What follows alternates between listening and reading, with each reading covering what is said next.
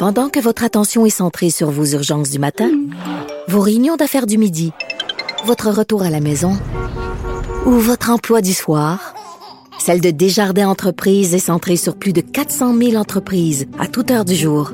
Grâce à notre connaissance des secteurs d'activité et à notre accompagnement spécialisé, nous aidons les entrepreneurs à relever chaque défi pour qu'ils puissent rester centrés sur ce qui compte, le développement de leur entreprise.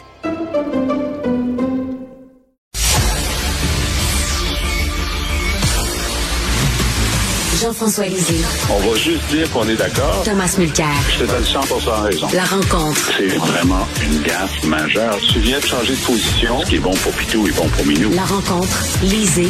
Mulcair.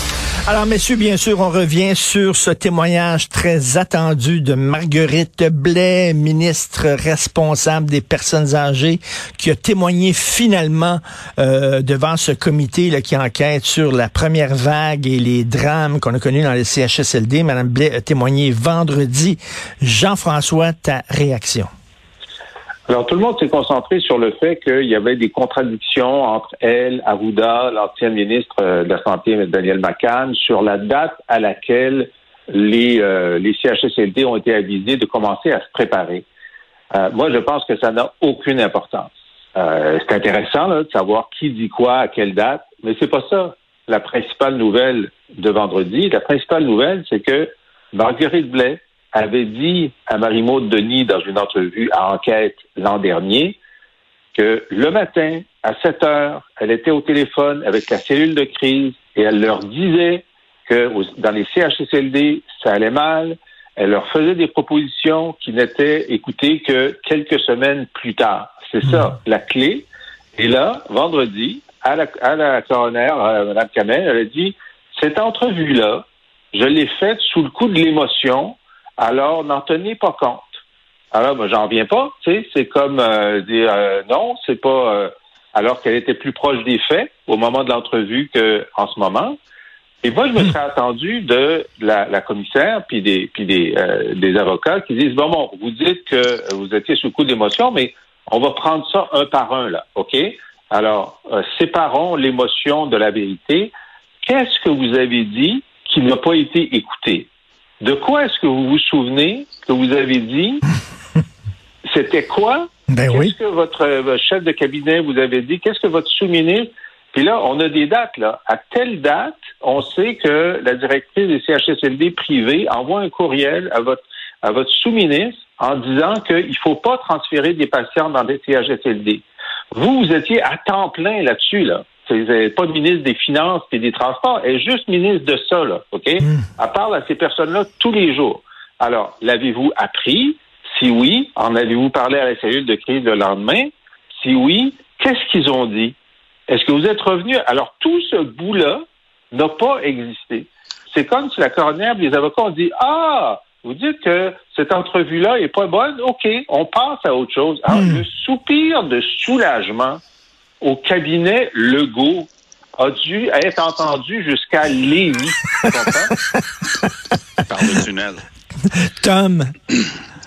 Ben, moi, je suis d'accord avec euh, que Jean-François lorsqu'il dit que le problème, c'est, ce sont les sincérités successives de Marguerite Blais.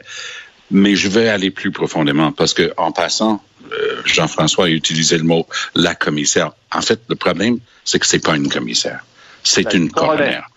Puis même si elle est brillante et dévouée et tout à fait capable, ça, ça se sent, c'est pas ça une commission d'enquête. Alors, puisque c'est un sujet très sérieux, Jean-François et moi, comme d'habitude, on a parié une bouteille de vin là-dessus.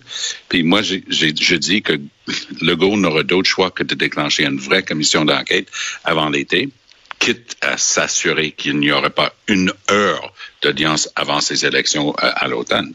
Mais c'est impossible pour le public de continuer de supporter, de voir une série de contradictions comme celle-là. Hmm. En fait, pour moi, les dates sont importantes, mais moi, je me concentre parce que j'ai écrit un papier là-dessus dans McLean's euh, et j'ai échangé avec beaucoup de gens dans le réseau pour valider ce que je vais dire là.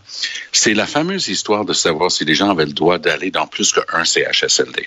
Ça, ça a été interdit dans d'autres provinces, commençant en Colombie-Britannique, puis en Ontario et ainsi de suite. Marguerite Blais est allée à la télé, tout le monde en parle, et elle a dit qu'on avait la même règle. Le problème, c'est que c'était pas vrai. On n'a jamais eu une règle comme ça. Ils l'ont jamais imposée. Daniel McCann l'a dit. J'ai toutes les dates, euh, les circonstances où ils l'ont dit. Ils sont. Euh, Arruda l'a dit. Ils ont tous dit oui, oui, le Québec a la même règle. C'est nos amis et collègues à TVA Nouvelle qui ont sorti, sorti des, des preuves comme quoi on était encore en train d'ordonner mmh. les employés de se promener d'un centre à un autre.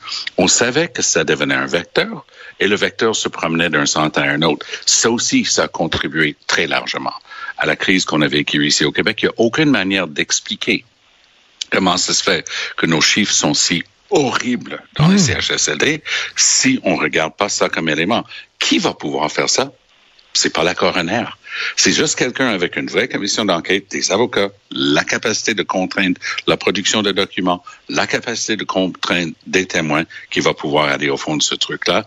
Et Marguerite Blais, je suis sûr qu'elle est pleine de bonne volonté, mais dans son truc, lorsqu'elle a dit ça en ondes, moi, je savais que c'était faux. Et euh, c'est son pattern souvent. Hein? Je disais des choses, mais on m'écoutait pas. Hein? Elle parlait du temps quand elle était avec le Parti libéral. J'étais eh au, j'étais au caucus, j'étais autour de la table et je parlais de l'importance de financer l'aide pour les personnes âgées, mais on m'écoutait pas. À un moment donné, Tom. C'est possible. Oui, mais c'est possible, ça. Je veux dire, euh, moi, j'ai été dans un conseil des ministres, euh, Tom aussi. On a été dans des caucus. La décision est prise par le bureau du premier ministre euh, sous la recommandation souvent du Conseil du Trésor. Alors, il y a des tas de ministres qui, toute leur vie, ont essayé de faire passer des choses, puis ils ont perdu des batailles. Le problème de la ministre des Aînés, c'est qu'elle n'a pas vraiment de ministère, parce que les CHSLD sont contrôlés par le ministère de la Santé. Alors, elle est toujours en train de se battre avec quelqu'un d'autre. Elle n'a pas le, le, la main sur le robinet là-dessus. Elle a la main sur l'épaule du gars qui a la main sur le robinet. Et, euh, euh, oui, Tom? Ah non, c'est exactement ça. Donc, j'insiste là-dessus. Hmm. Il faut que le Québec et les Québécois qui ont tant sacrifié pendant cette pandémie aient leur juste à un moment donné, parce que tout ce qu'on a réussi à démontrer la semaine dernière, c'est que jusqu'à maintenant, on a leur juste et son contraire qui sort de la bouche de la même personne, et à un moment donné, on a le droit à la vérité. Tout à fait. Euh, Jean-François, euh, PSPP et Paul Saint-Pierre Plamondon qui va se présenter dans Bourget, tu le trouves ambitieux, Jean-François? Oui, je pense que c'est juste la, la, la bonne... Euh, il a calibré très correctement son affaire. Parce que Bourget, effectivement, c'est un ancien château fort euh, du Parti québécois, c'était le comté de Camille Lorrain. Et d'ailleurs, ça va s'appeler Camille Lorrain avec la loi 96. Et donc, il veut faire de sa présence à Montréal un symbole d'un des arguments les plus forts du PQ cette année, c'est que pour la langue française, le PQ est le seul qui propose beaucoup plus qu'à 96. C'est pas suffisant pour renverser le déclin. Alors, c'est pas gagné d'avance. Euh, S'il gagne ce comté-là, c'est parce que deux choses vont s'être produites. D'abord, il y aura une embellie pour le PQ et sûrement les partis d'opposition vont avoir une embellie d'ici l'élection à cause de la chute probable de popularité de, la CAQ. Et deuxièmement, il va avoir travaillé son comté suffisamment pour gagner. Euh, donc, pour lui, c'est une ambition. C'est pas gagner d'avance. Il demande pas à quelqu'un de, tu sais, dans Matane euh, de, de, lui céder son, son comté sûr. Euh, puis ça va lui permettre de, parler de Montréal, d'être sur les sujets montréalais. Alors je trouve que c'est une bonne, euh, bonne hmm. décision. Jean, euh, Tom? C'est brillamment bien calculé, en effet, parce que si, justement, le Parti québécois ne réussit pas à hmm. augmenter son nombre de sièges, hmm. il va perdre en Bourget. Il n'a même pas besoin de faire d'efforts après ça. Il va, il va s'éclipser tout simplement. Tout à fait. Mais si effectivement... Ah, je pense pas, moi. Mais continue. Mais si effectivement il monte de quelques points, là, ça va être ça. Moi, je vais te raconter une histoire. Lorsque j'étais en politique provinciale, à l'élection de 98, il y avait un, de nos vedettes là, au Parti libéral qu'on avait recruté et il cherchait le comté où le Parti libéral avait perdu avec le plus de justesse. J'avais juste perdu, en fait, c'était à Vimont, à Laval, qui s'est présenté. Puis je le taquinais, je dis, il y a d'autres places plus sûres, puis tu es considéré une vedette. Il dit oui, mais il dit, si on forme pas un gouvernement, ça m'intéresse pas d'aller dans l'opposition. Donc le gars, il voulait, et, il a perdu dans, dans Villemont. Euh, je pense que c'était David Clich qui avait ce comté-là, je pense à l'époque. Et, donc ça, c'est une manière de, faire un calcul savant politique. PSPP est en train de faire quoi? Il communique à sa gang que lui, il est croit Ça, ça va leur donner un petit peu de courage. Et je pense que Jean-François a raison sur, sur une chose. Lorsqu'il dit que les chiffres de Legault sont en train vraiment de commencer à, à s'affaiblir, personne ne le voyait avant la fin de, de, la pandémie, mais en ce moment, on le sent.